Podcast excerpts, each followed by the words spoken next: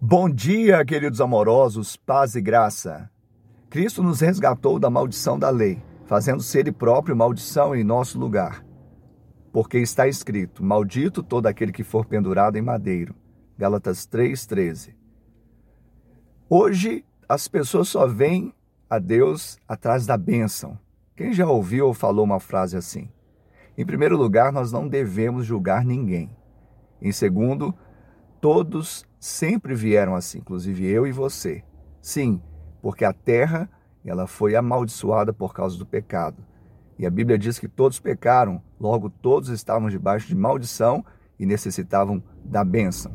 Deus quer fazer como fez com Israel, que era maldição entre as nações, e porque ele salvou aquele povo e aquele povo se tornou uma bênção. Assim ele quer fazer na nossa vida também. Que ele te abençoe te dê um dia de bênção e vitória em nome de Jesus.